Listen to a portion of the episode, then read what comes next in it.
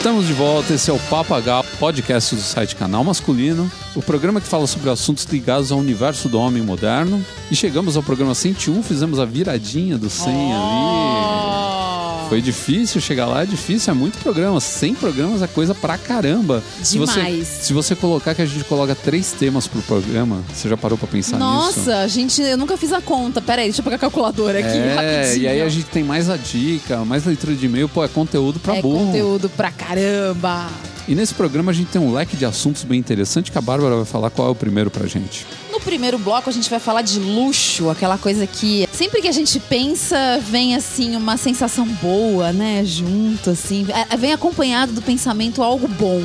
Você nunca vai associar o luxo a coisa ruim, vai? Não, dificilmente. Então. Por exemplo, a- no motel, a suíte luxo sempre é a melhor. O carro luxo era sempre o melhor sempre também, melhor era? também. O SLE, que, que eu não sei o que O, cor- significava. o Corcel Deluxe era o melhor Corcel da linha. Mas a gente vai falar exatamente é, do que são as marcas de luxo, de acordo com o nosso entendimento. Ah, alguma coisa tipo. Tem diferença entre você usufruir do luxo e você ostentar o luxo? E como são feitos, né? Alguns produtos que a gente tem aí algum certo conhecimento. É, tipo, é enganação, os caras põem alguma coisa ali de diferente mesmo.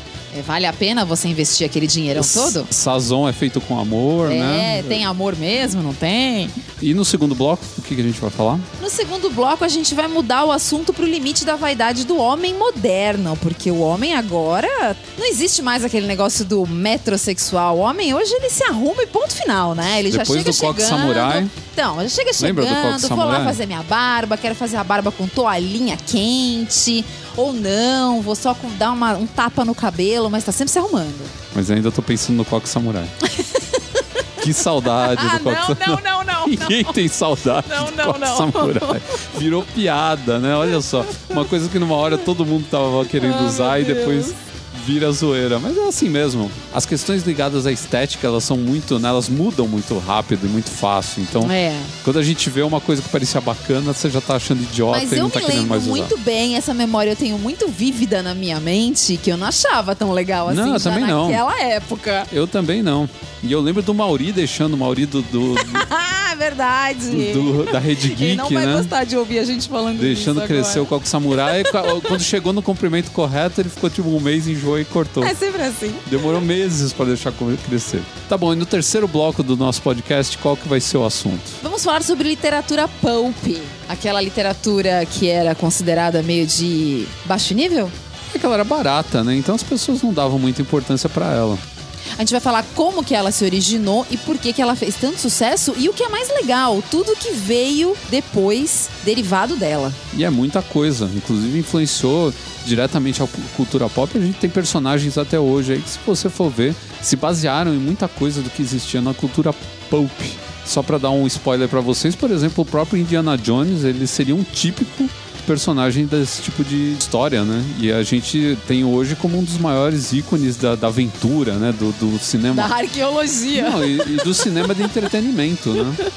Que surgiu nos anos 70 e, e teve ali toda a sua. Acho que o auge foi nos anos 80, né? Esse cinema de, é, de ação e de aventura. Ai, era tão né? De- legal. Eu tenho uma saudade dessa época. eu diria que é a era de ouro do cinema. Nossa, de, era bom demais. Dos bom blockbusters. demais. né? Nossa, era Hoje a muito gente tá legal. vivendo a era de prata, na minha opinião. Ah, pois é. Se vocês também podem seguir a gente lá no nosso YouTube, no site você já conhece, provavelmente, se você está ouvindo esse, esse podcast, mas tem também o YouTube. Basta procurar o canal masculino lá no, no, no seu tubo. Você também pode seguir a gente Se nas. inscrever, por favor, pra Se gente inscrever. poder ter a nossa URL própria. Pode também seguir nas redes sociais. A gente vai falar elas durante a leitura de e-mail, porque volta também a leitura de e-mail aqui para esse, esse episódio. Quando a gente tem e-mails bacanas pra gente ler, a gente põe aí pra, pra galera. Por favor, mandem mais e-mails, porque a gente quer ouvir a opinião de vocês o tempo todo e poder discutir em cima disso. E se você acha lindo esse trabalho que a gente faz aqui no Papo H, né? Você acha que é de suma importância para a vida das pessoas e para os homens em geral, você pode ajudar a gente lá no Padrim. Você pode se tornar um patrono da elegância, um patrono do conhecimento do papagaio.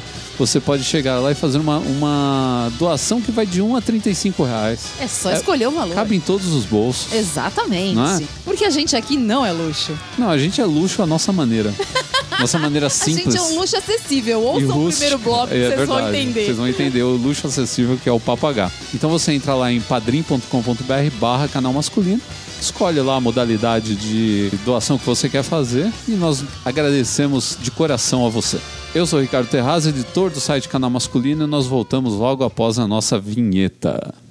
Moda, dicas, grooming, consumo, entretenimento,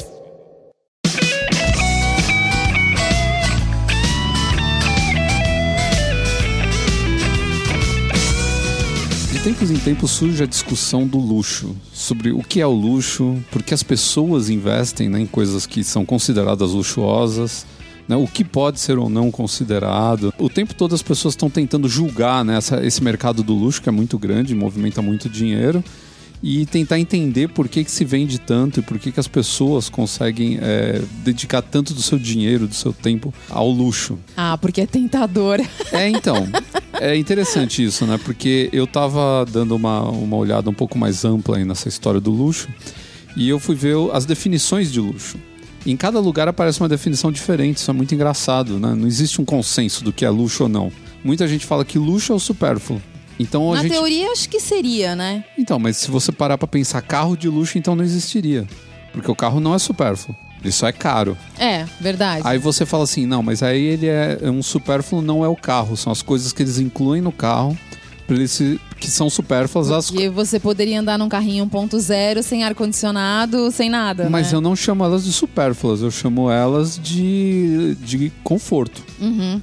Então eu acho que um ar-condicionado é um conforto, eu acho que um freio que não dá tanto é, baque no carro é um conforto, eu acho que você ter uma TV de, de LED nos bancos traseiros para as pessoas, cada um querer, quiser assistir uma coisa diferente, é conforto. É. Você podia arrancar todas essas coisas, mas o É, carro o, carro não. o carro continuaria andando, né? Isso. É. Uma coisa é você ter uma maçaneta de ouro no carro.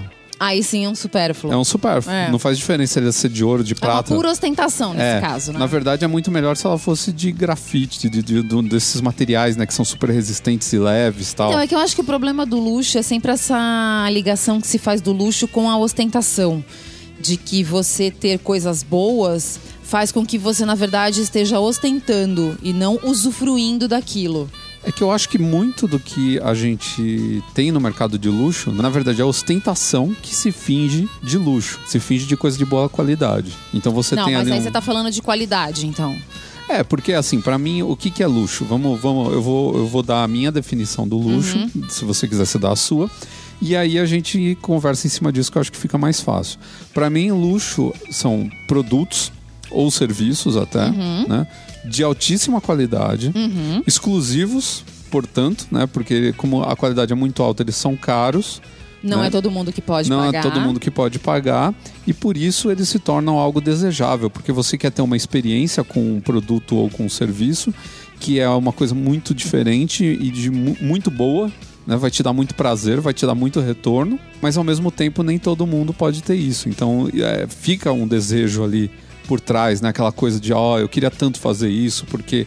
Né? E aquela sensação de você realmente, um- não, não diria ostentação, mas a sensação de você participar de um clube exclusivo de pessoas ali que podem ter acesso a isso. Tanto que às vezes você não tem dinheiro, mas sei lá, você ganha um sorteio, né? alguém te dá de presente, um amigo. Você é um blogueiro, né? Você é um blogueiro. mente os números no, no, no seu Media Kit e vai parar em algum, algum evento de luxo. A gente já participou de coisas assim que, que realmente foi o blog que proporcionou. Então, pô, foram coisas É, muito bacanas. O nosso bolso não teria pago, né? Não Certas teria pago. Coisas, com certeza. Então, eu acho que luxo é realmente é, isso que você definiu, eu concordo.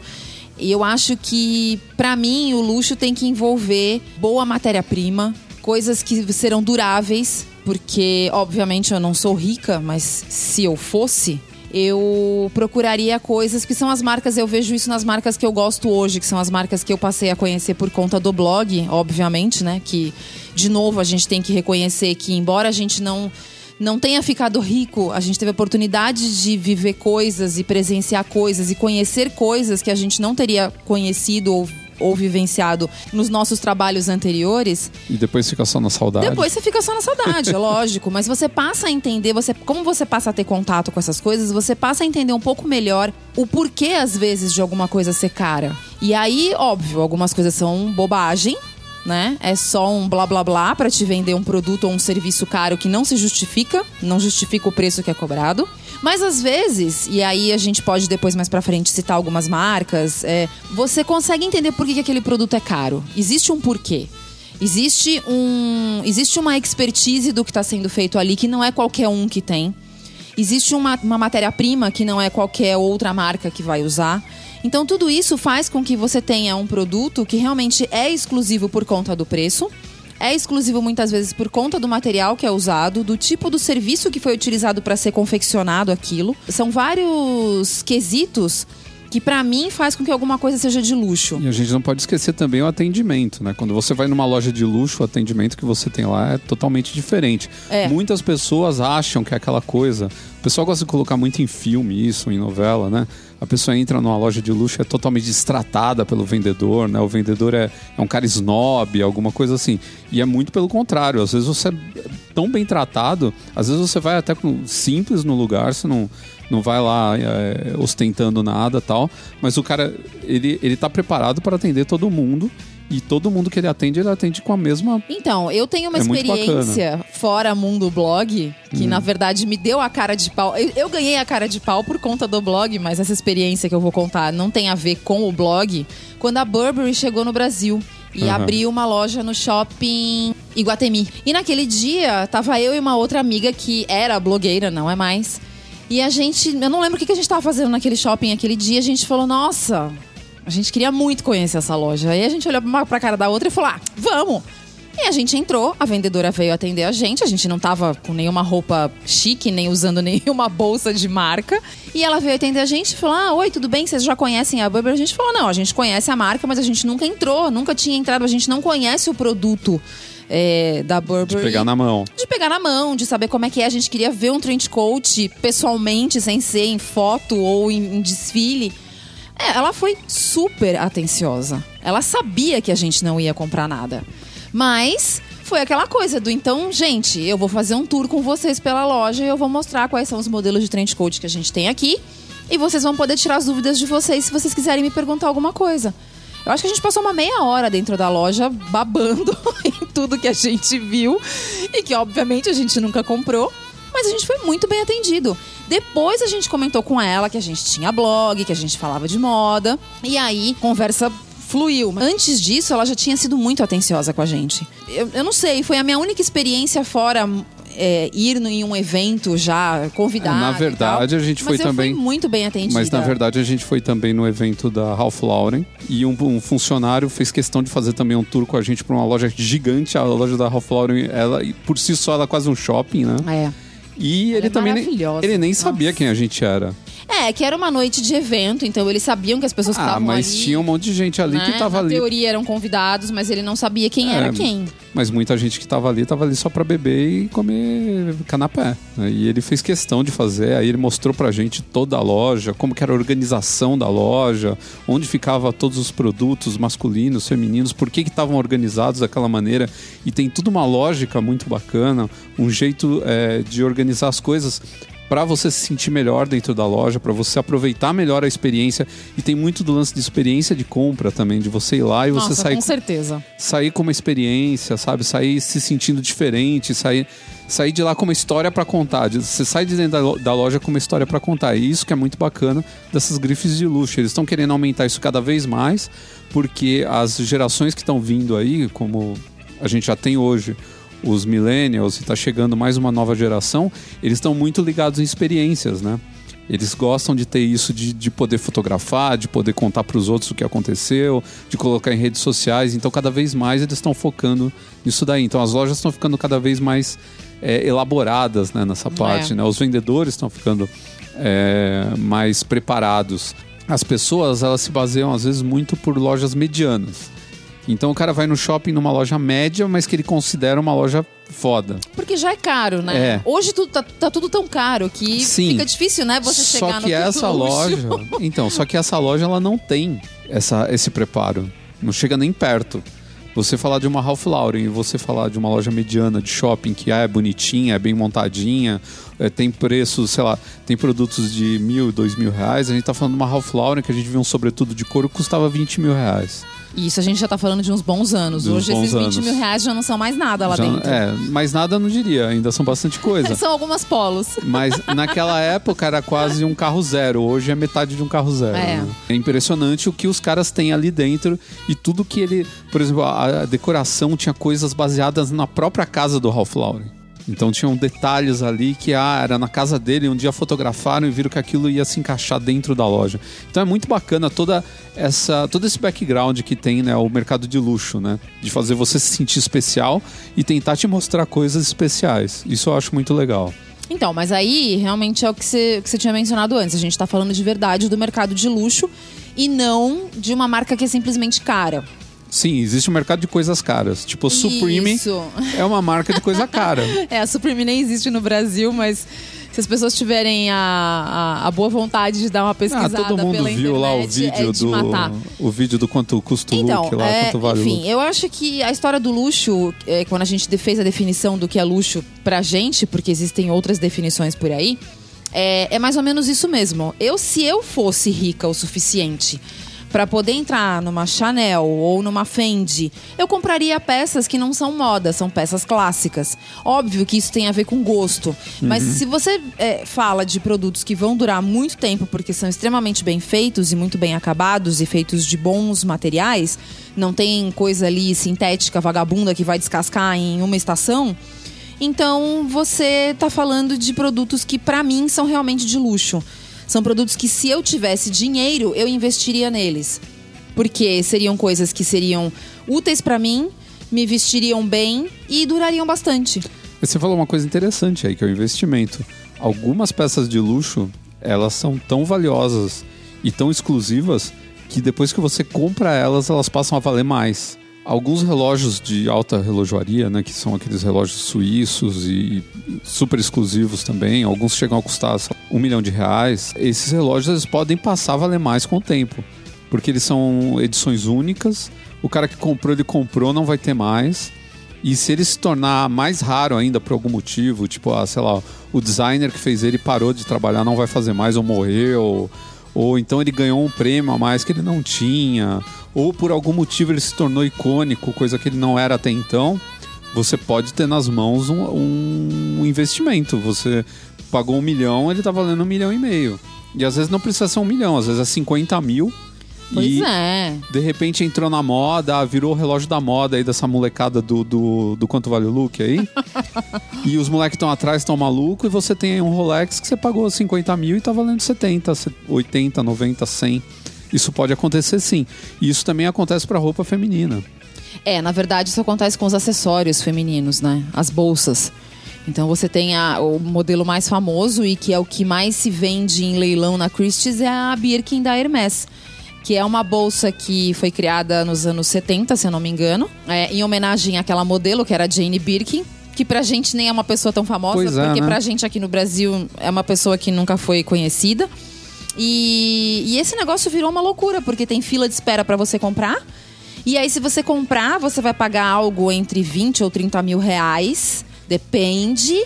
Porque às vezes ela é feita de um couro diferente. Nem é então das bolsas fica mais caras, cara. É, é uma das mais. A Birkin é uma das mais. E aí você vende ela depois num leilão na Christie's. Então, assim, é, é claro, tem que estar em boas condições, você tem que ter cuidado e tal. São, são coisas que. É Chanel. Chanel é a mesma situação. Se você comprar aquele modelo clássico da Chanel de alça de corrente, você pode vender aquilo, sei lá, daqui 30, 40 anos. A bolsa ainda vai ser um clássico. Então, são peças que, se você pode investir, claro, é legal você ter só pelo simples fato de ter, e é legal você ter uma coisa que você sabe que se um dia você precisar fazer um dinheiro, você faz. Porque joia já foi assim no passado, mas hoje a gente já sabe que não é mais. É. Então, o mercado de, de, de joalheria hoje lá, de ourivesaria, eu nem sei como é que o pessoal chama hoje em dia, ele não é mais uma fonte de, de de retorno. Você vai gastar, mas você, se um dia precisar, você vende. Agora, essas bolsas, sim. Eu fico imaginando quem comprou, por exemplo, vestidos daquela marca Marquesa antes dela ser conhecida e hoje, né, de repente, o cara comprou um vestido, sei lá, por mil dólares que hoje pode valer 50 mil. Porque a designer se tornou famosa e conhecida, a marca se tornou famosa, e isso tudo vai agregando desejo, né, aquele, aquela peça, e quando você vai ver, você tem nas mãos uma coisa que não tem valor, né? Você vai dar o valor para ela, uma, sei lá, num leilão, né? As pessoas vão dizer quanto vale É, aquilo. então, são, são coisas que, assim, é, obviamente que usar o meio de moda como investimento, ele é meio perigoso. Você precisa conhecer bastante, mas é, são coisas que às vezes você compra pra ter em casa e um dia você descobre que valorizou. Né, pra quem é nerd, é tipo aquela arma que o Han Solo usou no primeiro Star Wars, que se o filme tivesse afundado, hoje ela não valeria nada. né? Mas como o filme virou um sucesso, hoje aquela arma, que é uma arma de brinquedo, ela, não- ela é um, um prop, né? Que eles chamam uma arma fake, né? Ela vale. Toda vez que tem leilão dessas coisas de Star Wars, são milhares de dólares, né? Meu num, Deus. num pedaço de metal e plástico e madeira. né? Olha lá, então. Então, é, você vê que é uma pequena, um pequeno detalhe na história, né? Que mudou ali, que podia dar certo ou dar errado, deu certo e transformou aquilo numa coisa super cara. É, outra coisa que a gente fala de roupa, fala de, de joia, de relógio, mobília. Essas mobílias assinadas, que são super caras, nessas poltronas de 50 mil reais. Dos irmãos Campana. É, poltronas de 30 mil reais. Você vê, tem aqueles modelos dos anos 60, né, que são os mais clássicos e todo mundo anda atrás, que hoje são raríssimos. Quem tem, na época o cara deve ter pago, não vou dizer que uma ninharia, porque já eram de designer e tudo mais, mas ele deve ter pago um dinheiro normal nisso, né? Um valor normal. E Era algo hoje, pagável. é, e hoje muitas delas chegam a custar quase o valor de um carro Nossa. né? Então é um absurdo essa parte de decoração, né? De mobília, é, tudo que envolve design, que envolve marca, né? Marcas que eram antigamente marca, ah, um exemplo bom, Havaiana, né? Nossa, com certeza. Era um negócio que vendia na feira, eles conseguiram agregar todo esse, esse universo da marca do Brasil, da praia, essa coisa toda que eles fizeram valer dentro do, do brand, né? Dentro do- dessa construção do que é a marca. E hoje, o- as Hoje pessoas pagam. um- eles- o acho que o chinelinho mais barato hoje da Havaianas é 35 reais. O mais barato, que são os básicos. Sim, há um tempo atrás eles relançaram aquele que era o verdinho clássico deles, lá, só que eles fizeram um pé invertido, né? O azul. É, é, azul esverdeado, é, sei lá é que cor azul, que é aquela. ele é azul. Um pé era invertido, um pé era a sola É. verde ou azul e a parte de cima bege e o outro era ao É. contrário, né? A parte de baixo era Não, bege. e é muito engraçado, porque eu me lembro de quando eu era criança, eu tinha pavor de Havaianas. Era porque... coisa de- Não, e eu achava ela desconfortável. E depois, hoje em dia, eles mudaram um pouco. Existe aquele modelo clássico ainda, mas eles mudaram um pouco. É, existe um outro modelo que tem a tira um pouco mais fina, que não machuca o pé quando você anda bastante e tal. Óbvio, né? Colocaram pins de, de cristais Swarovski, foram fazendo tudo que dava. É, Swarovski é uma boa lembrança. Swarovski pra mim é um negócio que é uma Então, é, a Swarovski ela falei isso várias vezes aqui. Ela conseguiu construir em volta do, do produto dela, que são aqueles cristais, né? Uma conversa de que aquilo é chique. Pra mim aquilo lá é um glitter de gente de trouxa. Não, na De verdade ele realmente tonto. dura mais. Se você pegar, por exemplo, ele e um outro produto similar, por exemplo, Ok, 25 mas o efeito é o mesmo. Sim, é glitter. ele- não, ele é mais bem acabado, se você olhar, e Ah, ele ele é um vai durar cristal. Mas a questão é a seguinte, é muito caro. E teve uma fase aí que a Punham indústria da moda colocou cristais Swarovski em absolutamente tudo. Em alça de sutiã, em chinela havaiana, em tudo. É, não, ficou... Você compra um perfume e vem com cristais Swarovski na, na- no frasco. E você fala, gente, mas o que, que eu vou fazer com isso? Eu quero só o perfume. E tudo custava muito mais caro só por causa disso. Essa é a definição do luxo que pra mim não interessa. É. Que é uma bobagem. E também a gente tem a perfumaria de luxo também, que você Sim, falou agora, e também é legal de falar, porque é. às vezes a pessoa fala, ah, mas por que, que o perfume A ele custa 100 reais e o perfume B 500 e o C 1.500? Hum. Bom, primeiro, o perfume A, aquele de 100, ele pode ser uma cópia desses outros. É bem provável. Né? Então ele não tem originalidade e provavelmente ele não vai ter qualidade também. Porque ele não vai usar os mesmos, os mesmos elementos, ele não vai usar a mesma escala de elementos, né? a mesma quantidade de bons elementos que tem no- nos outros perfumes. Então ele vai durar menos, ele não vai ter exatamente o mesmo cheiro, ele vai ficar com cara de perfume barato mesmo. O perfume B, que é esse de 500 reais, ele já é um perfume muito mais melhor elaborado. É. Ele vai ter uma fixação melhor, apesar de não existir o fixador, a gente já explicou isso para vocês. Né? Ele, o que ele tem, na verdade, é mais fragrância, né? Mas existe o de 1500. Qual que é a diferença desse de 1500? Que para mim é o de luxo mesmo. É. Bom, primeiro, ele vai ser exclusivo porque ele é feito em baixa quantidade. A própria empresa, às vezes que faz esse per- perfume, ela, eles não conseguem fazer muito do perfume. Eles É não são gigantes. É que geralmente eles são feitos também com notas que são difíceis de se conseguir. Exato. Aí tem aqueles elementos que eles colocam ali no meio. Exatamente. Que são coisas raríssimas. Pra você conseguir isso daí, você tem que. Ah, tem que or- ordenhar uma vaca, não sei que altura, no, no, né?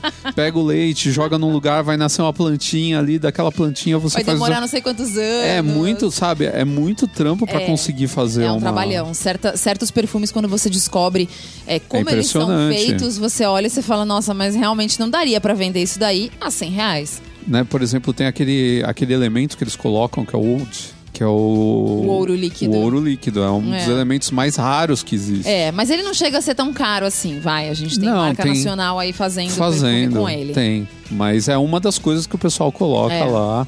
E já o Kumaru, por exemplo, que tem aqui no Brasil, Pois já não é um negócio tão caro, então é. se usa a muito. lavanda, né, que você É. encontra aí em vários lugares. O Kumaru é o que o pessoal chama de fava tonka. Né? E hoje está muito usado nos, nos perfumes, porque ele tem um cheiro bem característico e um cheiro bem forte, que misturado com outras fragrâncias fica bem interessante e exótico. E aqui no Brasil ele é muito abundante, então é tranquilo de você ter isso daí. Mas tem coisas que são usadas em perfumes que realmente é impressionante. São coisas que os caras eh, tem gotinhas ali que eles fazem e tem também os perfumes sintéticos que é difícil sintetizar o cheiro para chegar naquilo que eles conseguiram.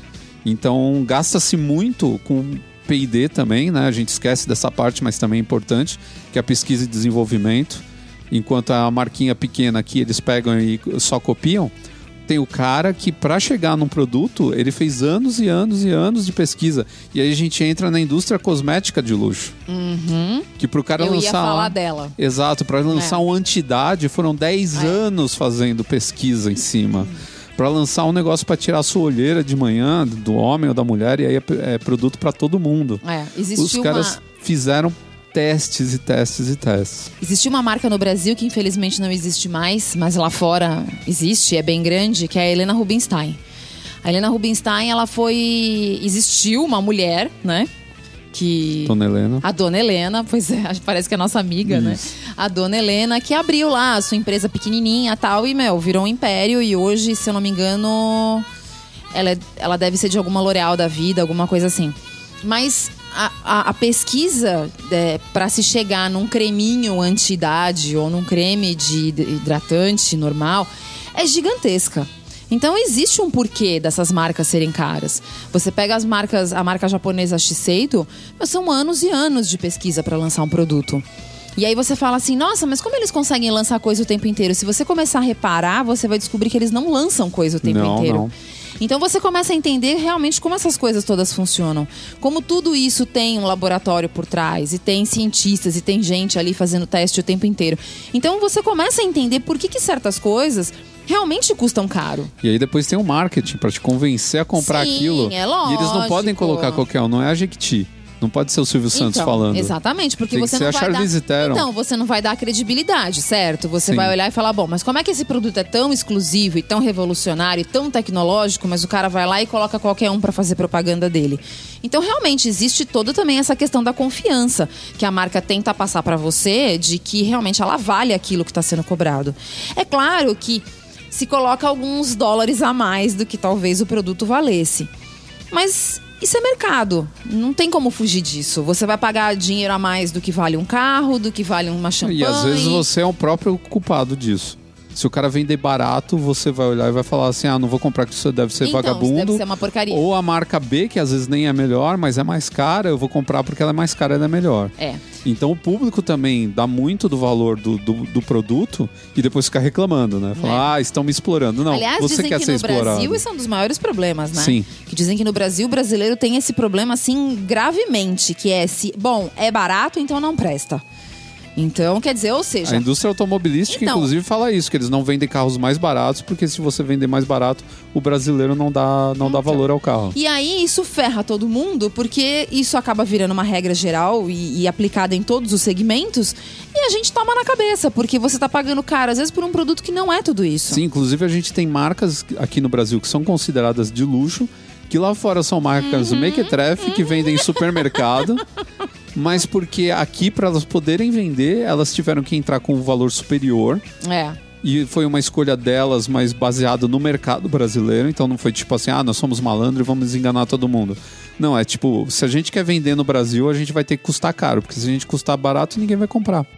Então só pra você aí que tá achando que essas coisas de luxo, elas são supérfluas, o Ai, nosso amigo, Mas é um supérfluo bom. o nosso né? amigo Elon Musk quer colocar retrofoguetes em carros pra Ah, é quando acho. quando você fizer uma curva, os retrofoguetes compensarem a força da gravidade Meu e você Deus fazer uma curva como se você estivesse num trilho. Meu Deus. Cara, isso céu. pra mim não é supérfluo. Isso pra mim é obrigatório, tinha que vir de fábrica até no Fiat Uno.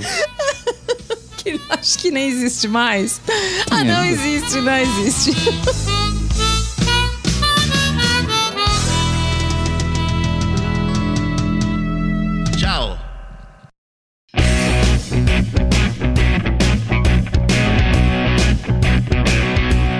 Últimos anos a gente tem visto uma mudança no comportamento do homem, acho eu que para melhor, em que o homem está se mostrando mais vaidoso, mais preocupado com a aparência, pensando mais assim, vou utilizar uns produtinhos de beleza. Perdendo o medo, né? E a vergonha e a- o preconceito, né? Sim, porque eu acho que é, a, gente, a gente passou por tudo isso até durante o nosso próprio podcast, dessa coisa do homem começar a se preocupar com a beleza e usar um creme é, pra olheira, ou começar a usar um, um shampoo mais legal, essas coisas. Mas E como mudou, né? Daquela época dos primeiros Então, programas pra é cá, isso né? que eu- isso que eu tava O pensando. próprio papo do pessoal que manda e-mail e tal. tipo, hoje já é uma coisa muito mais muito normal. mais né? normal. Então. São só cinco aninhos e. Pois é. Então, ah, mas é meia década, vai. É. já é bastante coisa.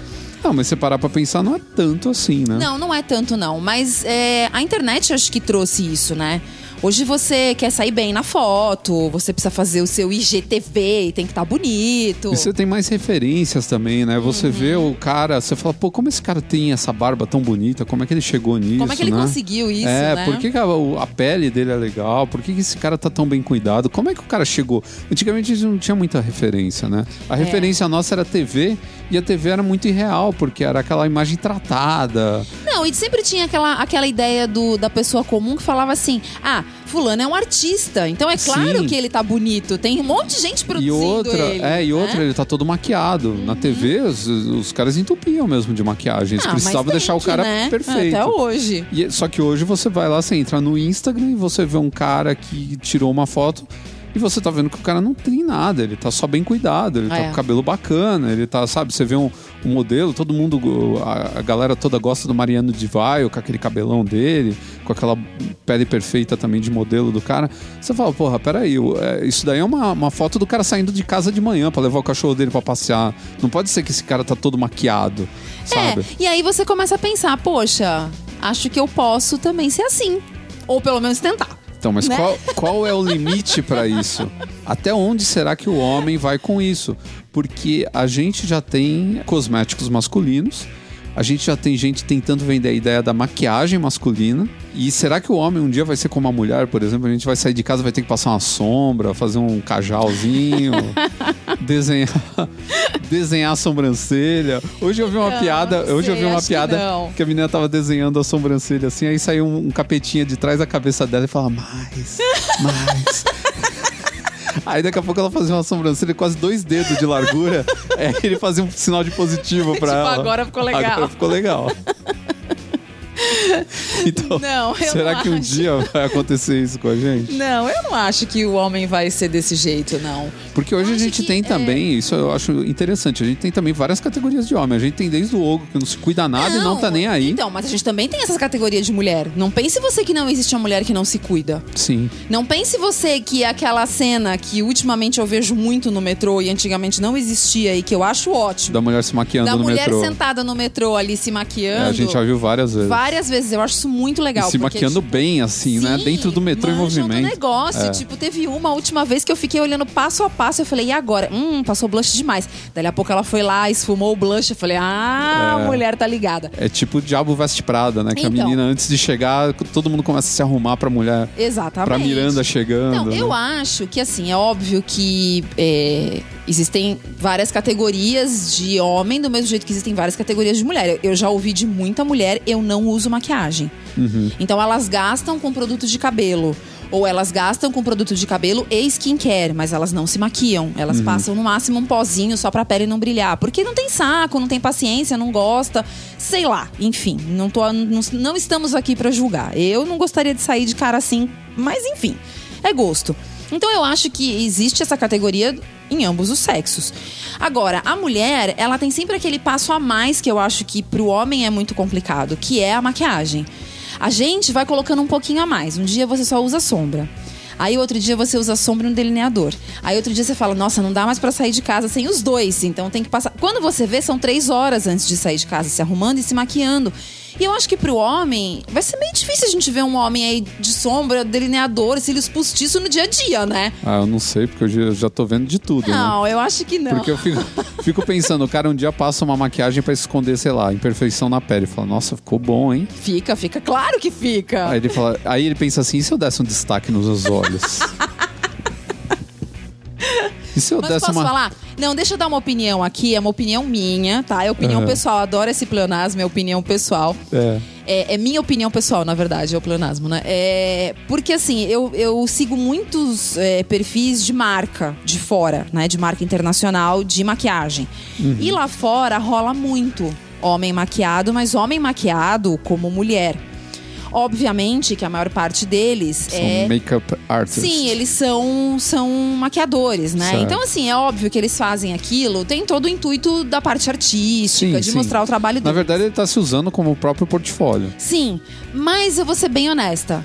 É estranhíssimo. É, né? É estranhíssimo você ver um, um cara maquiado com tanta cor como você, iria, você veria uma mulher. É. Então, assim, eu não tô sendo preconceituosa, mas é, eu só tô dizendo que eu acho que o homem não vai chegar no, nesse. não vai passar desse limite de arrumar a barba, deixar a barba bonita e tal, e começar a passar sombra colorida no olho. Eu não acho. É, você rolar. pode ver que o próprio metrosexual, ele meio que deu uma desaparecida. Não é que ele, eu não vou dizer que ele Eu acho que desapareceu. virou uma coisa mais comum, né? É, eu acho que ele se diluiu no meio dos homens que se cuidam. Então aquela coisa do cara exagerado, que era aquele cara que tirava a sobrancelha, usava brinquinho de pedra na, no- no- na orelha, que passava creme no rosto pra ficar com o rosto brilhante, é, se depilava inteirinho. Esse cara, ele meio que se diluiu no meio dos homens que agora gostam de se cuidar, mas até um certo ponto.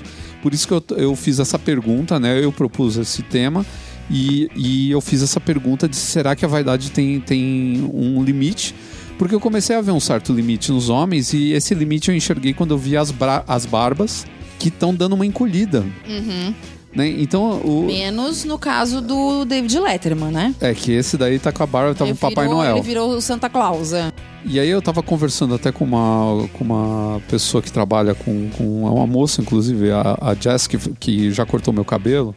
E ela, ela é muito boa barbeira. E eu perguntei pra ela, eu falei, como é que tá esse lance de barba? O que, que aconteceu? Os barbões ainda estão pegando tal? Ela falou, não, as barbas estão reduzindo. Eu falei, ah, tá, eu tinha notado isso, então você... é, você... Você que é a fonte, tá confirmando. Exato. Né? Ela falou, não, elas estão diminuindo de tamanho. E eu falei pra ela, o que que tá acontecendo? Os homens, eles estão é, notando que eles não conseguem cuidar, ou que pra eles está dando muito trabalho. Ela falou, é, alguns notam que ter daquele comprimento gasta muito dinheiro, tem muita é manutenção. é. É, o cara tem que ter muito produto, tem que estar o tempo inteiro passando, se preocupando, dá preocupação na hora de comer, na preocupação Uhum. num monte de momento. Então, você manter aquilo, eh, na foto fica bonito. Você vê o seu amigo ali barbudo, você fala, pô, vou ter uma barba dessa também. Aí o dia que chega naquele comprimento, você fala, pô, não era bem o que eu tava esperando, tá me dando muita dor de cabeça. O que o cara fez? Ele diminuiu o tamanho da barba. Ele não tirou ela completamente, ele gosta de ter aquele visual, só que ele deixou o lance do lenhador pra trás e tá fazendo um cara um pouco mais másculo e tal, mas que não tem aquele. E aquele... é uma coisa que fica mais dentro do, do, do que é possível na rotina dele. Na rotina dele. De manhã ele só dá uma lavadinha tal. De É. vez em quando ele passa um produto pra deixar ela mais bonita. bonita, mas ele não tem que passar pente, ele não tem É, que passar gente, mousse. A barba realmente eu imagino que deve ser um porre. É, então, ele não tem que tomar cuidado na hora de comer, porque se cair alguma coisa lá não vai achar nunca mais. Uau, que nojo. Não, não é isso, né? Mas a gente sabe que tem que ter cuidados mesmo, que tem que ter muita higiene, É. né? Pra ela ficar bonita, bacana. E alguns caras não ficam bem mesmo. Notaram que simplesmente não é pra eles. Tem um É. barbão. O cara fica. Assim, porque realmente é, é- é a história do, do cabelo, né? Que a gente sempre falou Sim. isso. Existem cortes e cortes que Sim. valorizam certos tipos de pessoa e a barba é a mesma coisa. Mas eu acho que pegou muito esse negócio do cuidado. O homem é muito prático, o homem é muito acostumado a levantar, se vestir, sair, sabe? É uma coisa, cultura que a gente tem desde pequeno, né? E a mulher, ela sempre foi mais preparação, né? Sempre foi mais Ah, acostumada. Meu, quando eu era criança, tinha que fazer o rabo de cavalo, É, aí tinha que pôr a então, fitinha o próprio no cabelo, rabo de né? cavalo. Você acha? Hoje ninguém dá bola pra isso. O mas, próprio né? cabelo que demanda mais de, de- Nossa, desde cabelo criança, dá um né? nossa senhora. E as meninas também têm as brincadeiras dela de uma é, maquiar a outra, É. uma. E o homem, Homem não, não, né? é. nunca teve disso. Então ele, para ele é um pouco diferente essa coisa de ficar parado na frente do espelho e ter que ficar. Não, eu também acho que o cara não tem muito saco, vai. Vai chegar uma hora que ele vai olhar e falar: ah, não, já deu. Tipo, o que eu fiz, eu fiz, o que eu não fiz, eu vou sair sem fazer. Tanto que Pronto. todos os co- cosméticos voltados pro homem, eles são feitos de uma maneira que o cara aplique rapidíssimo, né? É. Não tem um cosmético que você fala assim, agora tire o seu dia para colocar É, essa máscara. essa máscara de É, argila. Aquela máscara pele. negra lá que o pessoal tava usando, que tinha Isso, gente que não é. conseguia tirar de volta. né? Então eu acho que isso daí foi o que influenciou mais, assim, e que é, para mim é, é a grande dica de que o homem ele não vai, acho que passar uma certa linha ali de, de Não vaidade. vai rolar a sombra, nem o delineador, nem Eu o acho que pode, eu acho que o que pode acontecer é rolar no futuro da gente ter tipo uma tribo de homens que gostam disso. Sabe, tipo um grupo de caras que dentro ali daquele visual deles, do estilo deles, da- como foi o gótico, que era normal pra eles passar, alguns passavam batom, outros passavam delineador, outros É, passavam é verdade. maquiagem maluca e não sei o quê. Então, pra eles era normal dentro do grupo deles, né? Era uma tribo urbana e ok pra eles, entendeu? Uhum. Então, de repente, vai criar isso, um uber metrosexual, sei lá, É. um cara aí que eles acham bacana andar desse jeito, dentro do grupo deles e nos lugares onde eles trabalham, se aceita isso. De, de boas, como hoje, sei lá, tem empresas que aceitam que o cara vai trabalhar de bermuda e tem empresa onde você só pode trabalhar de, de terno. Uhum. Sei lá, vai ter empresa onde o cara vai chegar todo maquiadão assim, o cara vai falar de boas. É, pode bem. entrar. É. E outra onde o cara vai falar: olha, não dá, cara, você vai lidar aqui com o público que não, não vai aceitar isso É, eu também bem. acho que é tudo uma questão de oportunidade, de, de gosto, né? Mas eu acho que, assim, como a gente falou no começo do bloco, a gente teve um avanço gigantesco, né? Dessa coisa do homem entender que ele tem que sair, ele vai sair pra fazer alguma coisa, que ele vai tomar muito sol, ele precisa passar um protetor solar. Aos poucos, ele foi entendendo isso, foi entendendo que existem produtos que são específicos pro tipo de pele de cabelo dele e que não é comprar o primeiro, a primeira porcaria que ele vê na prateleira do supermercado e passar na, na cabeça inteira na hora do banho, tá que bom? não precisa ter vergonha na hora de comprar, porque Então, antigamente tinha muito é. homem que mandava a namorada comprar. Então, era um, isso é perfu- legal. era um produto masculino, no setor masculino, dentro de uma loja de, Mas a pessoa não se sentia à vontade, não se sentia né? à vontade. Então, então isso que eu acho bem legal, assim, eu acho ótimo. Acho ótimo que o Os homem próprios vendedores né, não sabiam lidar muito bem também. Você ia comprar, o cara não sabia muito bem o que dizer. Olha, eu acho que isso existe até hoje, É, mas até enfim, hoje. né? Mas eu, eu acho que isso daí foi mudando aos poucos e hoje a gente tem aí algumas categorias de produtos que já são voltados para homem, então são de, de fala- fácil É, são aplicação marcas que são já só masculinas, né? Isso eu acho muito legal. e que tem toda uma identidade também que fala melhor com o público masculino, o cara se identifica, a embalagem chama a atenção do cara, É. dá vontade dele ter ela ali na prateleira dele, é, Pois é é. bonita, é legal, é Não cool, tem um coraçãozinho desenhado, tem né? Não- coraçãozinho Tem desenhado. nem cheirinho doce. Eu vou te falar que eu não tô nem aí. Eu já usei cosmético feminino quando precisei, assim, de alguma Sim, coisa. mas nem todo mundo se sente à vontade. É.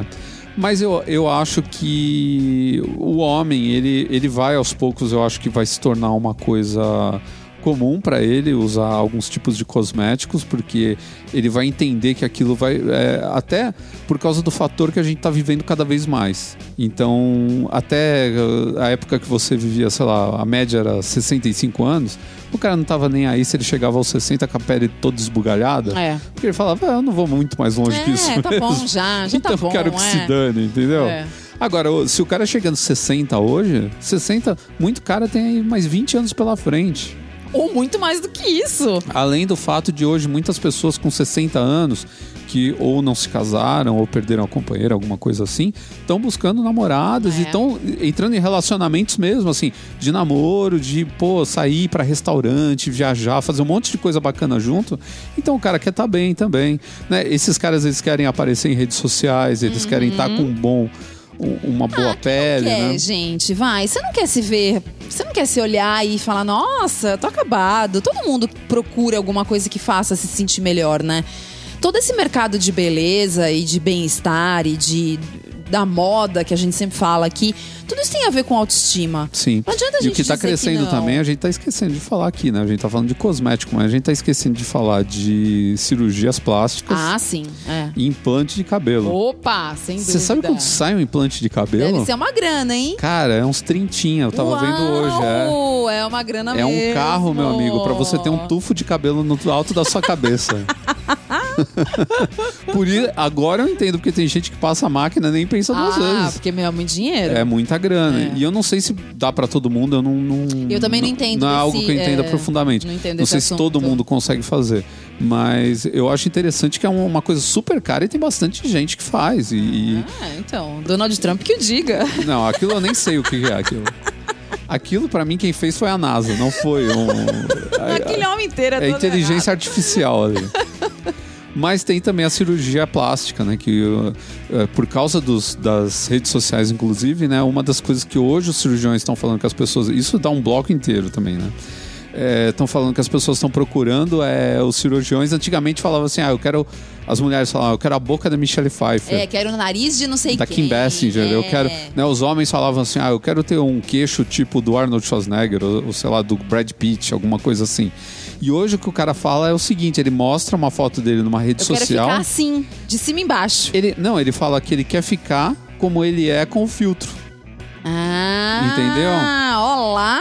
Então ele joga a foto Pô, gostei, dele. hein? É, ele joga a foto dele lá no câmera 360. Falar desse jeito ficou legal. Isso, o câmera 360 dá uma afinada no rosto, uma afinada no tira nariz. essas, essas papadas. Né? tira- isso, tira as olheiras, dá uma aumentada nos olhos e o cara fala: opa, fiquei Opa, bonitão. Agora sim. E é interessante porque isso é algo que pra ele olhando ali é alcançável. Ele É. fala: eu posso ficar assim. Porque sou eu, na verdade. Porque né? sou eu. É uma versão melhorada de mim mesmo. É não muito é tentar difícil. forçar a ter um nariz que não isso, é, não sou tipo eu, o, né? o Ken humano, aquele cara que quer. Ah, Jesus, que, meu, o tadinho cara tá virando uma é aberração, louco, né? é. Não sei se vocês já viram isso, mas é um cara que ele quer virar o Ken, assim como tem aquela moça que quer virar a Barbie É, também. o povo é louco. E assim, eles começam a virar aberra- aberrações. Mas dessa maneira, o- cara tá olhando pra uma coisa palpável. Ele tá falando assim: este sou eu melhorado. Eu estou aprimorado aqui. Né? Então eu quero que você, doutor, passe a faca em mim e me deixe desse jeito. E o cara Passa falar, esse blur É. aqui em mim e me Eu quero que você assim. faça um Photoshop da vida real na minha cara. E é muito louco isso, mas ao mesmo tempo eu entendo a do cara, assim. Ele vê aquilo, ele começa a ver aquilo todo dia. Primeiro, ele fala, pô, eu posso ser assim. E segundo, ele fala, as pessoas estão me vendo desse jeito e quando estão encontrando comigo, estão sofrendo uma certa decepção. É, isso é verdade. Né? Isso é verdade. Eles olham pra mim e falam, nossa, mas na foto você não é acabado É. desse jeito, Ah, né? mas gente, sei lá, sabe? Eu acho que a gente tem que. Eu, eu sou total partidária de que a gente tem que tentar fazer o que for possível e tiver ao nosso alcance, seja ele financeiro, de paciência, disposição, enfim, qualquer coisa. Que te deixe melhor. Sempre. Então, mas de volta ao tema do bloco, né, que é o limite da vaidade, meu medo só é as pessoas começarem a passar de um limite assim, onde começa a ficar todo mundo muito Ah, escroto. eu acho que não, até porque é muito caro pra você passar do limite, Ah, sabe? Babs, eu não sei. Eu acho que nem Eu não sei, hoje em dia, podem. hoje em dia o fulano coloca aí, as mulheres colocam silicone como se não houvesse Ah, amanhã. eu não sei, eu já tô começando a pensar seriamente, ver se eu consigo uma parceria pra um Botox aqui. Então, já é Não. outra coisa que eu tenho o maior medo, Não, porque o mas Botox não, me dá... O Botox ele é assimilado pelo corpinho Sim. depois, não tem problema. Só que sua cara fica parecendo uma máscara mortuária. Pés de galinha, vai fazer Não, bem. não é bem por aí.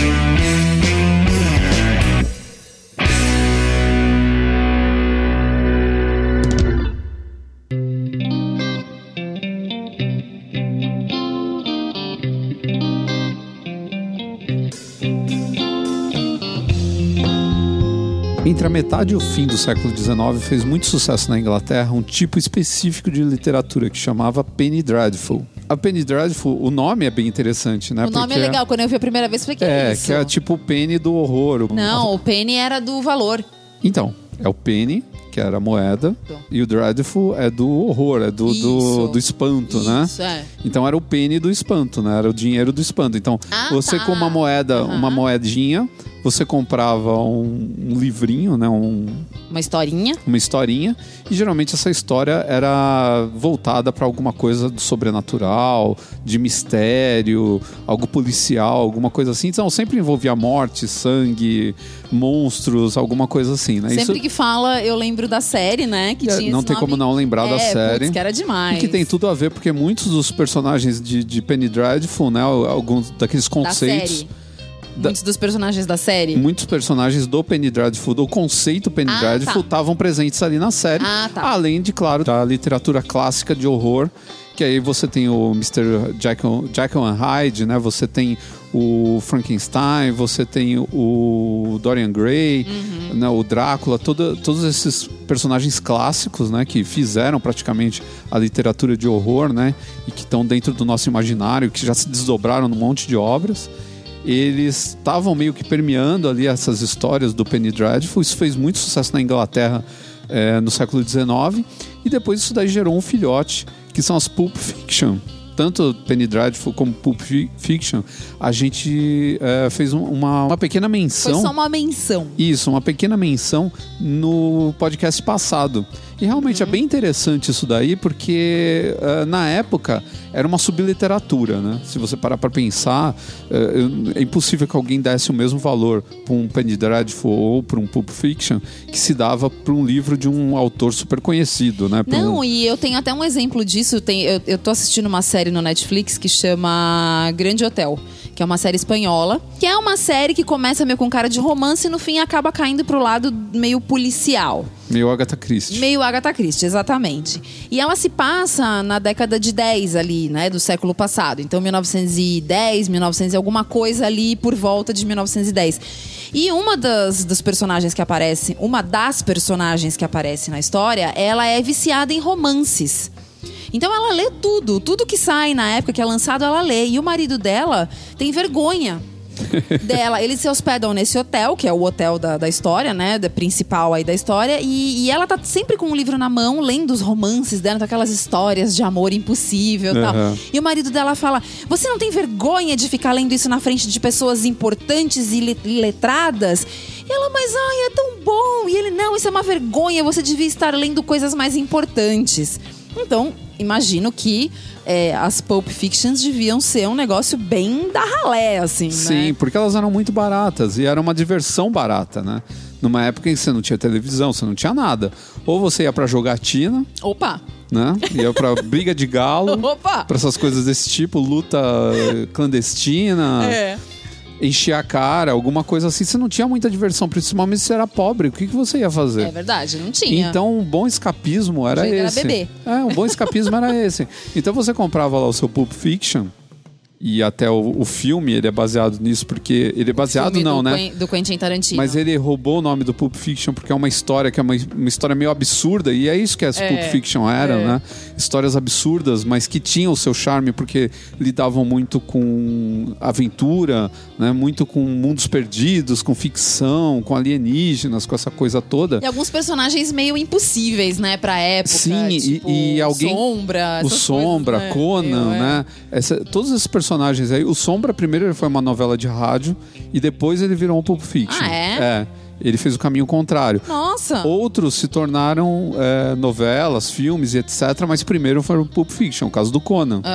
Né, O Conan virou depois um livros, depois ele virou revista Nossa, em quadrinho. é verdade. Eu sempre achei que o filme era baseado nos livros. Não, na verdade, Na verdade. o filme é baseado, acho que nos quadrinhos, se não, se não me Bom, engano. e Eu quer dizer, no final das besteira. contas, então tudo isso veio dos Pulp Fictions. Dos Pulp então, quer Fiction. dizer, não é nem uma coisa nem a outra. E o, o Conan ele fazia tanto sucesso que uma vez eu vi numa revista saíram rascunhos de cenários pro Conan do- feitos nos anos 30 e eram Nossa. lindíssimos. Eram cenários que a gente sabe que para execução da época não ficariam bacana, mas se caíssem hoje na mão de uma Weta Workshop do Senhor dos Anéis, os caras fariam uma coisa maravilhosa, porque eram lindíssimos. O cara que fez, ele tava de parabéns pela execução daqueles cenários que ele, que ele bolou, eram muito bonitos. Era assim, tipo um mundo perdido mesmo, alguma coisa com cara de era iboriana mesmo, que era a era do Conan. Aquela coisa meio Senhor dos Anéis, assim, de. é, você não consegue situar no tempo aquele visual. Você sabe que tem algo de muito, muito familiar, mas ao mesmo tempo é alienígena para você. É, é- parece de, de outro mundo. Né? Outro que surgiu também com Pulp Fiction foi do Sir Arthur Conan Doyle, né? que foi um, um- um escritor de, de Pulp Fiction também, além de escrever o Sherlock Holmes, né? Ah, é? É, ele escreveu Pulp Fiction, ele, a Princesa de Marte, que Ah. gerou agora o filme que tem poucos anos aí, que é o Não, John... então, eu não conhecia. Porque, na verdade, deixa eu, deixa eu confessar aqui, né? Eu, eu, eu, eu li sobre o assunto pra poder falar aqui no podcast, mas eu nunca li Pulp Fiction. Não, na verdade pouca gente leu, Né? porque hoje em dia não tem. Não tem mais, Não né? tem mais, mas na época tinha e muitos personagens que foram importantes, muitos nasceram no Pulp Fiction, viraram livros. Outros, tipo, o cara tinha um personagem no Pulp Fiction, aí ele, como ele escrevia o Pulp Fiction com um pseudônimo, na hora que ele trouxe o personagem pro livro, ele mudou o nome do personagem e mudou o nome dele, Ah, entendeu? Espertinho. Então o cara falou assim: o Isaac Asimov chegou a escrever Pulp Fiction também, segundo eu, eu pesquisei. Muita gente famosa escreveu Pulp Fiction porque é isso. Era um jeito barato de, de você levar o seu, o seu trabalho para os outros, de você ganhar dinheiro fácil também, porque os Uhum. e o caras. que tem de errado nisso? Quanto tem tempo nada. demora para você escrever um livro e editar e, e- e colocar para vender, né? E o Pulp Fiction não, você escrevia rapidinho, dava pros caras na semana que vem ele já tava vendendo e te dando dinheiro, Uhum. né? Então o John Carter, né, que foi o filme que saiu há pouco tempo atrás aí, que foi super produção da Disney que felizmente não deu certo, mas eu simpatizo bastante com a produção. Ele é o- uma adaptação da Princesa de Marte, que começou Hum. como historinhas de Pulp Fiction, depois virou livro do Sir Arthur Conan Doyle e depois Olha acabou se isso. desdobrando em outras ah, eu obras. não sabia, eu achei que eram só aqueles que eu tinha visto lá na minha pesquisa. Não, Por tem exemplo, muita a coisa. Do Conan, que a gente já falou aqui, Sim. o Sombra, que depois. O Sombra foi uma das inspirações pro Batman, né? Não, o som... É, o Sombra é uma inspiração pro Batman? De certa forma é. Ah. Assim, não é totalmente. Teve outros é, elementos policiais aí que entraram pro Batman, né? O Super-Homem também foi inspirado no Gladiador, que era um outro personagem de, de. Era um cara super forte, que era personagem de Pulp. Se você parar pra pensar, o Indiana Jones é o típico personagem de Pulp Nossa, é Fiction. mesmo, é, é. também, né? E era sempre assim, é, sempre, você pegar Indiana Jones, os filmes, sempre tem é, o povo selvagem. E sempre tem um- vilão que é de um, de um país meio tipo Rússia, né? Esses Eram países. aquelas coisas que eram meio desconhecidas, né? É, Naquela Oriente, né? época, Essas é, coisas. é. E sempre tem aquele herói, que é o herói que ele tem os meios, eles têm os mesmos meios e métodos do vilão, mas ele usa isso em favor do bem. Aham. Então ele também atira, ele dá porrada, ele faz tudo que o vilão Mas faz. Tá fazendo pelo, pelo lado certo. Mas ele tá do nosso lado. É, é. né? Então é, você pode ver, o Indiana Jones ele funciona totalmente dentro disso também. Sim, é verdade. Então é muito bacana quando você começa a pensar que o Pulp Fiction ele criou o entretenimento moderno, a cultura pop. E foi morta pela cultura pop, né? O que matou o Pulp Fiction, na verdade, foram os quadrinhos e o cinema. A partir do momento que você tinha o cinema que te dava imagens incríveis, quadrinhos com aquela, toda aquela cor e aquilo saindo toda semana também, né? Você tinha o Super-Homem toda semana pra você ler. Pra que, que você ia gastar com Pulp Fiction? Se você tinha um quadrinho Dava pra gastar um pouquinho mais, mas com imagem, coisa que era mais desenho, bem né? feita, vai. tudo Tinha mais. mais, qualidade. E tinha também muito. Olha lá o luxo de novo, ó. É, ó e tinham também os, os Pulp Fictions de western também eram muito, muito valorizados. Se não me engano, eu posso estar falando besteira, mas aquele personagem, o Tex, que tem até hoje quadrinhos saindo, você vai no, no jornaleiro, Uhum. até hoje existe o Tex. Se não me engano, o Tex começou como Pulp ou algum parecido com o Tex, eu não lembro agora. Nossa. Mas começou como Pulp e tem até hoje em algum lugar Não, aí isso sendo foi uma editado. coisa que realmente eu nunca imaginei que eu ia ler numa matéria falando sobre, eh, sobre Pulp Fiction. Que tinha que teve a ver com o western, né? Por que Também. que, que para eles era tão Porque legal? juntava tudo isso, a aventura, o índio como É. o, vilão, que é o selvagem, o homem civilizado, mas que tem os mesmos meios que os índios que eu falei agora. Então ele também atirava flecha, ele dava tiro, ele dava porrada, ele andava a cavalo. Ele fazia tudo que o inimigo fazia, só que melhor em nome dos mocinhos, né? Então, isso daí tudo morreu quando chegou essa cultura pop de massa, que foi o, a- o cinema, o quadrinho, o desenho animado. Isso tudo acabou matando, matando o pulp. E também é legal pra finalizar, né? Acho que a gente já falou bastante a respeito e deu pra. Não, eu quero fazer uma pergunta antes de Tá, finalizar. então pode fazer. Olha, eu comecei a procurar sobre esse assunto e descobri que, assim, se falava meio que um básico em quase todos os textos, Sim, né? sim. O que que é, em que época que ele apareceu, dava lá alguns exemplos de quais foram os mais famosos e tal. E aí eu peguei e falei... Poxa, eu preciso usar o YouTube pra alguma outra coisa na minha vida que não seja música. Peguei e joguei no, no, no YouTube. Voltou uma porção de vídeos do YouTube Uhum. falando sobre Pulp Fiction, tudo em espanhol. Olha isso. Então, eu não entendi. Olha, eu Aí, não como- sei te então, dizer. como eu não tinha muito tempo pra ficar procurando e eu descobri que a maior parte do que voltou tava tudo em espanhol e, e eu não tava afim de ouvir, eu falei, ah, não, eu falei, eu não vou assistir isso. Mas por que que em português a gente tem pouca produção sobre esse assunto? Será que é um assunto tão esquecido que as pessoas não se importam? Então, era o que eu ia falar agora pra finalizar. No Brasil, a gente tem uma coisa muito similar ao Pulp Fiction, que seria a literatura de cordel. É algo bem parecido, também era barato, era feito em massa, era, eles tinham uma matriz que eles iam fazendo aquilo no papel e tal e passando adiante. Eles tinham historinhas aqui no Brasil também, né? Existia também um- uma espécie de Pulp Fiction. Não era, o Pulp Fiction chama assim por causa da polpa que eles usavam pra Aham, fazer o é, papel. pulp é de polpa É, mesmo. era um do- do papel, bem grosseiro, É. né? Bem vagabundo. E aqui no Brasil não sei se chegou a isso, mas teve também os livrinhos de história e tinha muito de cangaço, mesmo depois da literatura de cordel. Olá, é o nosso western. Isso, era o nosso. Western, era por aí mesmo. Eu acho que talvez nos países de língua latina, talvez México ou Espanha, o Pulp Fiction tenha feito um sucesso muito maior do que aqui e por muito mais tempo.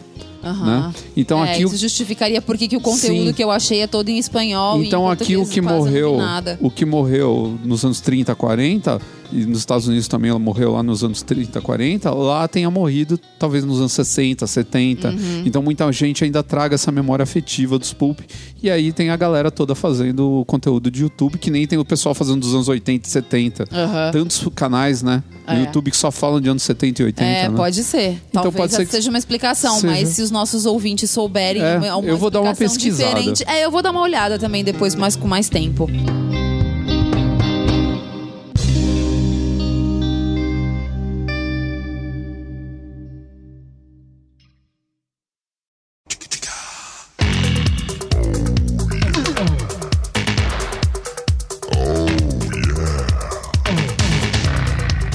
Momento de interação com nossos ouvintes. Fazia um certo tempo que a gente não fazia leitura de e-mails. É verdade. Porque nos últimos, nos últimos programas a gente teve alguns percalços na hora de fazer a leitura de e-mail. Que são eles, um o Carrasco não pôde participar da, da leitura em um deles. E no outro a gente teve um programa gigante. Que aí não deu tempo de colocar a não leitura deu de e-mails. colocar, É verdade. né? E a gente também deixou acumular uns e-mails para ficar mais interessante. Mas a verdade é que a gente eh, usa esse espaço aqui também para colocar todas as ideias que foram passadas pra gente por outras mídias também. Por exemplo, tem o pessoal que conversa com a gente no Facebook, a gente fala de leitura de e-mails, mas não é só isso. Aliás, se você quer entrar em contato com a gente, você tem aí as nossas mídias sociais. Você pode seguir a gente, por exemplo, o Twitter e o Instagram são o mesmo, que é Arroba canal masculino. tem também o facebook.com/barra canal masculino, que é para entrar em contato com a gente via Facebook. Você pode usar agora também o IGTV, dá para fazer comentário lá também. A gente tá fazendo. IGTV. É, esse nome é horrível, Esse nome né? é ruim demais. E a gente tá fazendo uns videozinhos lá agora para ver se rola alguma coisa, se tem algum algum Tem alguma retorno, coisa interessante né? né, acontecendo. Não sei, de repente, né? O formato ele é diferente. De repente a gente cria um É, eu formato. achei ele um formato interessante, mas enfim, a gente nunca sabe o que, que vai pegar, né? É ruim porque em dois a gente fica apertadinho no vídeo, porque o vídeo é É, vertical. o vídeo é vertical, mas a gente pode fazer na horizontal. É, mas aí todo mundo vai ter que é virar. meu, que- quem As pessoas vão falar eu. que a gente tá querendo quebrar o formato Querendo quebrar inovador, protocolo. né? É, que mais? Tem o nosso Tumblr. Canalmasculino.tumblr.com. Eu sou péssima no Tumblr, péssima. Eu tentei até fazer um Tumblr de música e eu nunca tirei o projeto do papel. É, o, o Tumblr, infelizmente, ele, tá meio. Ele é bem intencionado, mas ele não É, funcionou, Ele tá tadinho. meio estagnado ali, mas eu gosto tanto do Tumblr. E tem também o nosso Pinterest, que é pinterest.com/barra canal, Canal masculino. masculino. Tem também o Pinterest do Bazar Pop, mas eu acho que não vai interessar muito para o público masculino. É, não.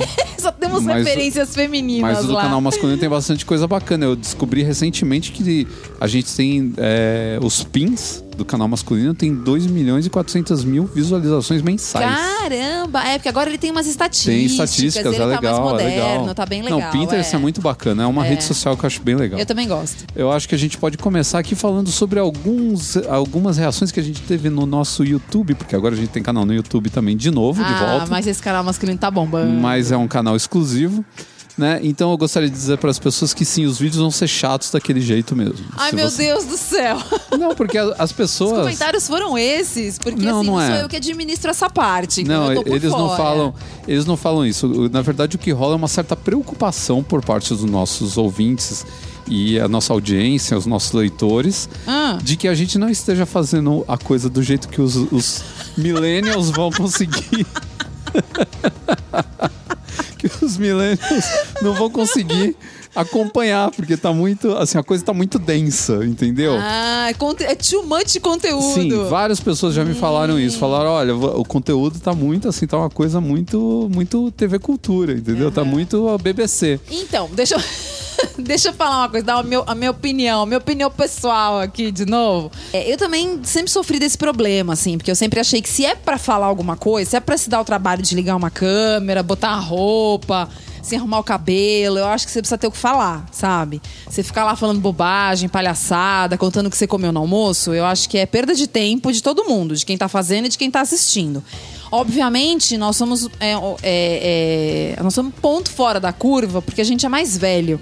Então a gente tem esse essa, essa certa dificuldade de encarar esse conteúdo inútil que se proliferou aí pelo YouTube nos últimos anos como sendo uma coisa normal. Então, assim, eu nunca quis fazer, por isso até que eu larguei o, o YouTube do Bazar Pop. Se vocês pegarem lá e, e forem, tiverem a curiosidade de ver os vídeos jurássicos que tem lá, eram vídeos mais é, informativos e jornalísticos e de fazer e de como fazer um penteado. Eu sempre tinha um profissional junto comigo, eu não fazia isso sozinha.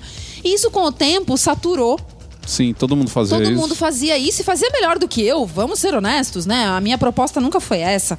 É, eu acabei largando. E aí a vida inteira me cobraram: ah, quando é que você vai ter o canal no YouTube? Quando é que você vai ter o canal no YouTube de volta? Quando é que você vai fazer alguma coisa? Eu falava, gente, se é pra fazer qualquer coisa, eu não vou fazer. Eu já tenho o blog que eu faço com dedicação, que eu faço direito, eu tenho as redes sociais. Vocês querem falar comigo, eu tô lá, entendeu? Mas eu tenho uma amiga que, por, por sinal, é a Cíntia Ferreira, vou citar ela aqui, que é do Makeup Atelier. Ela é tão antiga de blog quanto a gente. E ela sempre falou uma coisa pra mim que eu acho que hoje realmente eu, eu tenho que reconhecer que ela tem razão. Ela tem a nossa idade, mais ou menos, ela é quase quarentona, tipo eu, assim. E ela fala a mesma coisa. Ela fala, gente, eu também não vou fazer vídeo pra falar qualquer coisa. Então os meus vídeos não são curtos. Se eu me proponho a falar sobre um tema, eu vou tentar esgotar tudo que eu sei sobre aquele tema. E ela descobriu que ela tem um nicho ali de audiência que não são milhões de pessoas, mas que são pessoas fiéis ao, ao blog dela e Não, ao canal o- dela. A minha filosofia é fazer vídeo para as pessoas que são nossa audiência no Papagá e as pessoas que são leitores do site. Eu não faço para ganhar novos, eu faço para suprir os que eu já tenho. Não são muitas é um outro pessoas. canal, né? Um outro É. jeito de abordar o assunto que a gente já fala em outros, de outras formas. Eu não tenho os 2 milhões de seguidores, do- de assinantes do Manual do Homem Moderno. Não tenho, mas não são os seguidores deles que eu quero. Eles eh, têm outra proposta para outro público, os temas são outros, eles abordam de outra maneira, eles têm outra dinâmica para falar com a galera deles. Eu nunca vou tentar ser o que eles são, porque não é o meu estilo e não é a minha proposta. E cada um no seu quadrado, E né? cada não? um no seu quadrado. Então, eu- os vídeos vão continuar sendo do jeito que eles são, até eu descobrir um outro formato que eu acho que seja viável e que é, consiga passar o mesmo tanto de informação que eu quero passar para vocês. Eu só paro de editar o vídeo a hora que eu penso assim, eu já coloquei tudo nesse vídeo que eu poderia colocar. E eu já cortei tudo que eu precisava cortar. Então, tudo que era inútil eu tirei e tudo que eu pude colocar mais de informação. Por isso que tem aquele monte de card com foto, com explicação, Tem- cara, vai ser assim mesmo. Se você é daquele cara que gosta de é, ligar um vídeo no YouTube e vai fazer outras coisas e fica ouvindo o cara falando um monte de coisa, não vai dar pra ser no- nos vídeos do canal masculino, porque vai ter um É, monte de informação. sugestão, ligue o rádio. Não, vai ter muita informação que vai estar na tela. Ouve o papagaio. É, sim, eu acho que são, são mídias diferentes Sim, justamente essa pra isso. é uma mídia que você consegue com atenção dividida. Nos vídeos que eu tô fazendo, não dá. Não dá pra sair andando e escutando só, ou tipo, fazendo outra coisa e com a telinha do lado ali pequenininha. Não. Vai ter que prestar atenção, porque vai ter muita informação na tela. Eu vou dar muito exemplo, eu vou falar de muita coisa que vai precisar da sua atenção, mas você vai sair de lá suprido do que você quer aprender, cara. Você não- realmente aprendeu alguma coisa. é, então, minha ideia é essa. Eu gosto de assistir o, o vídeo e falar no final, não, se eu não soubesse nada sobre isso, esse vídeo me ensinou coisa pra caramba e eu me sinto mais preparado depois de assistir ele. É isso Então aí. a ideia é essa. Bom, vamos passar agora. A galera do YouTube já se viu representada aqui? Ou não? Não, eu acho que. Cara, eles- nervosos. Não, não é nervoso. Eu, eu gosto do que. ah, Tudo que. Ó, eu vou falar uma coisa. Eu tô com 4 mil views no YouTube. É pouca coisa. Mas eu só tenho um dislike. Uh! Só tenho um dislike. 4 mil Tá vezes os vídeos foram hein? vistos e eu só tenho um dislike. Então alguma coisa eu devo estar fazendo certo. É isso E aí. todas as pessoas que estão mandando comentários, eles estão mandando comentários sempre nessa. Ou pra elogiar, Uhum. ou pra sugerir alguma coisa bacana, ou na preocupação. Tipo, não, a gente quer que você continue fazendo, mas a gente tem medo que esse formato não sirva. Mas não é por isso que a gente vai matar o formato. Eu não quero atingir muita gente. Eu dei o exemplo da, da, da cultura. E é isso, eu não quero ser a Rede Globo. A Rede Globo passa qualquer porcaria lá. A Tem- gente prefere ser a BBC É. de Londres. a, a, a Globo ela tem desde uns- de umas séries super bem feitas até a Ana Maria Braga e, sabe, ah, o, o programa do Faustão. Então eu não vou virar Serginho Malandro pra conquistar um baita de um público e deixar de lado um negócio que eu respeito tanto, que é o meu, meu, meu conteúdo. É. Assim, um cara eu acho hoje também- mandou até um, um, um comentário pra mim que eu achei bem bacana, que não tem a ver com o podcast, mas eu acho legal. Assim, ele, ele colocou algo que eu achei bem interessante, que foi um cara chamado Felipe, e ele falou: Ricardo, seu trabalho é de longe o melhor no segmento, sem afetações e clichês, sempre tão artificiais e incômodos. O conteúdo é realmente interessante, confiável e demonstra sua paixão e cuidado no desenvolvimento de cada tema. Só tenho a parabenizá-lo e fa- fazer votos de que colha bons frutos. Isso que ele falou aqui, se eu conseguir passar para um cara, eu já tô feliz, porque é exatamente o que eu quero pro site. Outro comentário que a gente tem aqui é do Pedro Henrique, que ele fez justamente no nosso podcast de número 100, né, o último que a gente lançou. E ele tá falando: caraca, mais um podcast fantástico. Uma aula de história com descontração na medida certa, nos ajudando a compreender as origens e influências sobre o jeito do homem se vestir ainda na atualidade. Inclusive, é um ótimo assunto durante um bate-papo com amigos. Parabéns pela pesquisa e pelo trabalho. Sugiro até fazer um resumo por escrito, separando por década e relatando seus acontecimentos e características mais marcantes. Uau, vai ser bem fácil. Não, é um livro. Não vai demorar. Eu vou escrever um livro. Não, eu já tive a ideia de fazer isso daí, separado por década, tipo, fazer cada post uma década e Não, contando. é um assunto muito legal. Mas é muito, é realmente. trabalhoso pra É muito trabalho, é muita pesquisa. É. Realmente dá pra virar um, virar um livro no final da história. É, é bem complicado. Mas é uma boa ideia, assim. Eu entendo a parte dele de querer isso, porque realmente é um papo fascinante. Todo mundo até agora que deu o retorno aqui pra gente, justamente por isso, né? Dizendo o quão ficou fascinado e saber que tem tanta coisa por trás da, da moda masculina, né? Olha só, enquanto a gente estava aqui gravando a leitura de e-mails, acabou de chegar um comentário aqui de Flávio Túlio Gomes. Que Legal, legal estarem também aqui no YouTube, mas por favor, não acabem com o podcast. Não vamos acabar tanto que nós estamos lendo aqui seu comentário durante um podcast, Flávio. Viu? Tá vendo? Então não precisa ficar desesperado. É uma multidisciplina. Como é que é? Multidisciplina. Ixi, esquece. Não, na verdade a gente é multimídia. a gente tem todas as mídias ao mesmo tempo. A gente só não tá na Ah, eu ia televisão. tentar falar uma palavra mais difícil, mas nem eu consegui. Multidisciplinar? Não. Era mais ou menos Não, isso, é mas tinha que ser com multidisciplinariedade. Sei lá, não deu certo. Deixa pra lá. Deixa pra lá. Também tem aqui, ó, Jorge Nakamura. Gosto muito do podcast desse episódio, que é o podcast do episódio. Ele tá comentando em cima do vídeo de guarda-roupa cápsula. Então ele Ah. é ouvinte do podcast também. Olá. Ter um vídeo explicando esse conceito é muito bom. O preto é dominante no meu guarda-roupa. Somente o jeans quebra a regra do preto. Parabéns pelo canal e continuem sempre crescendo, Ricardo. Hashtag sapatênis é crime. Muito boa Melhor- essa hashtag. melhor gostei, hashtag. gostei. Parabéns, parabéns. Mais aí, mais um integrante aí da nossa comunidade oriental, Jorge Nakamura, dando a sua opinião lá no nosso canal no YouTube. E na verdade se confunde todo mundo, né? Porque a gente tem muita gente que é leitora, a gente tem muita gente que é ouvinte do, do Papagaio e todo mundo acaba se encontrando lá no YouTube, né? E dando as suas opiniões lá e fazendo complementos. É muito bacana por causa disso. A gente tá virando uma, uma comunidadezinha. Ah, isso é De legal. uma galera de homens aí que gostam de, de moda e de falar de vários assuntos relacionados ao mundo masculino. E isso que é bacana, é o que a gente realmente sempre quis desde o começo.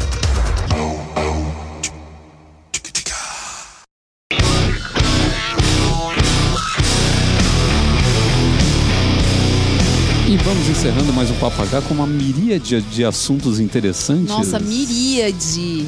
Meu Deus, eu só me lembro dessa palavra numa letra de uma música dos Six and the Benches. Olha isso. É, sem o carrasco aqui, o, o erudito tem que ser eu. Ah, entendi. Porque a burra sou eu. Ah, muito bom. Vou me demitir. Não, é porque eu. Eu, Vou cheguei- me demitir, não eu quero nem peguei o saber. cargo pra mim. Não quero nem saber. Não, não foi isso. Não fique, não fique chateado. Não, aliás, hoje também, ah, na hora do- da, da, de- do- da refeição, já tomei também, assim, um tipo, você é meio gorda, então deixa eu te dar o prato maior. Eu tô sentindo, assim, que de pouquinho em pouquinho Não, eu tô tomando umas verdade- cutucadas, na verdade, sabe? Umas então, dicas, assim. Tá errado. Na verdade, a gente dá o prato menor pro gordo pra ele não engordar. Aham, sei. Uhum. Eu dei o maior pra você porque eu sou legal. Além de erudito. Saquei. Bom, e como não poderia deixar de ser, a gente sempre termina o podcast com uma dica pra ver se a gente prende a sua atenção de millennial até o final do até o final do programa, porque esse povo se dispersa muito fácil. Ai, meu Deus.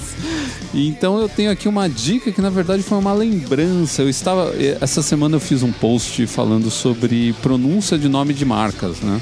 É, muita gente fala o nome das marcas errados. Aqui no Brasil, por exemplo, é comum o pessoal falar Hermé. Hermê. E Eu não falava existe. Hermê no começo Todo mundo também, falava Hermé, é. né? E Aí eu tive que Hermès. é Hermès. Eu falei, como assim? É, é. Francês tá todo fudido.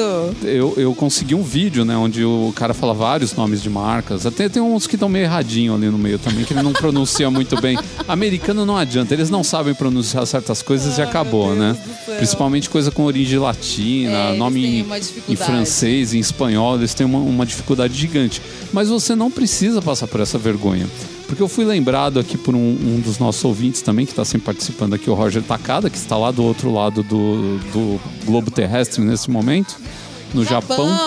Mas ele me lembrou do Forvo. O Forvo é um aplicativo e também é um site onde você escreve algumas palavras de outras línguas que você não sabe qual é a pronúncia e você consegue acessar várias pessoas desses países falando, né? São, ar- são arquivos de áudio. Olha que legal. Então, eu se não vo- conhecia esse É, site. então é muito legal. E você tem um aplicativo também. Então, por exemplo, você quer uma palavra em. eu escolhi aqui uma palavra em japonês. Kitsune. Kitsune quer dizer raposa em japonês. Olha isso, que legal, hein? Então você escreve aqui qualquer coisa e em língua, geralmente é palavras mais simples, né, mais conhecidas, né? Geralmente quando são coisas compostas é um pouco mais difícil. Você consegue ter essas palavras pronunciadas por pessoas dessa nacionalidade, né, e com às vezes até sotaques diferentes. Isso é Sim, muito bacana. É, então, o né? problema é o sotaque, né? Então é muito bacana. Às vezes você quer aprender uma palavra, né? A gente tem dúvidas, principalmente com, com línguas aí que a gente não conhece muito bem, tipo russo. Então, eu tenho chinês, uma dificuldade alemão. enorme com o francês, né? Porque eu É, sou o francês tem em muita- pronunciar o francês. Então, o francês eu sempre erro, sempre. Então, o francês tem muita É. coisa diferente, assim, que às vezes a gente acha que a tônica tá numa letra e não É, tá, né? Numa, é. numa sílaba e não tá. E o, o japonês tem muito disso também. Russo, pra nós, é uma língua Nossa, completamente russo pra mim alienígena. é alienígena total. é. chinês, né, coreano, todas. Se você sabe escrever elas em, em romano, né? O japonês, o chinês, o coreano, você sabe é, passar elas para o romano, você consegue a pronúncia aqui. Mas eu acho que se você pegar a palavra também é, com os caracteres e jogar aqui, ele também reconhece e também faz a pronúncia. Então é, é bacana. Às vezes até ajuda se você estiver num outro país e precisar pronunciar uma palavra e tiver com medo de pronunciar ela errada. Se é uma palavra simples, tipo rua, praça, igreja, com certeza vai ter aqui e aí você consegue passar Ah, adiante. essas coisas ajudam muito, Legal, né? Muito bom. Bom, e nós vamos encerrando então aqui com essa dica é, linguística, né? Que pode Olha! te ajudar aí nas suas andanças por aí, ou então para não passar vergonha na hora de conversar com o coleguinha japonês ou com o coleguinha né, falar alguma coisa que não Nossa, tem nada imagina, a ver. eu passaria muita vergonha. É. Tipo, entender porque você fala beach e beach, É. né? You Qual- bet. É, qual que é a diferença né, das, das pronúncias, que é muito, muito sutil às Muito vezes. sutil. né? Na verdade, é mais a questão do contexto até do que da pronúncia. Sim. É. Ou então, né, aprender a fazer aquele sotaque de irlandês bacana. Putz, não, é impossível, gente. Desculpa, mas não dá. Bom, é isso aí, minha gente. A gente vai ficando por aqui. Um abraço a todos e até o próximo Papagaio. Tchau.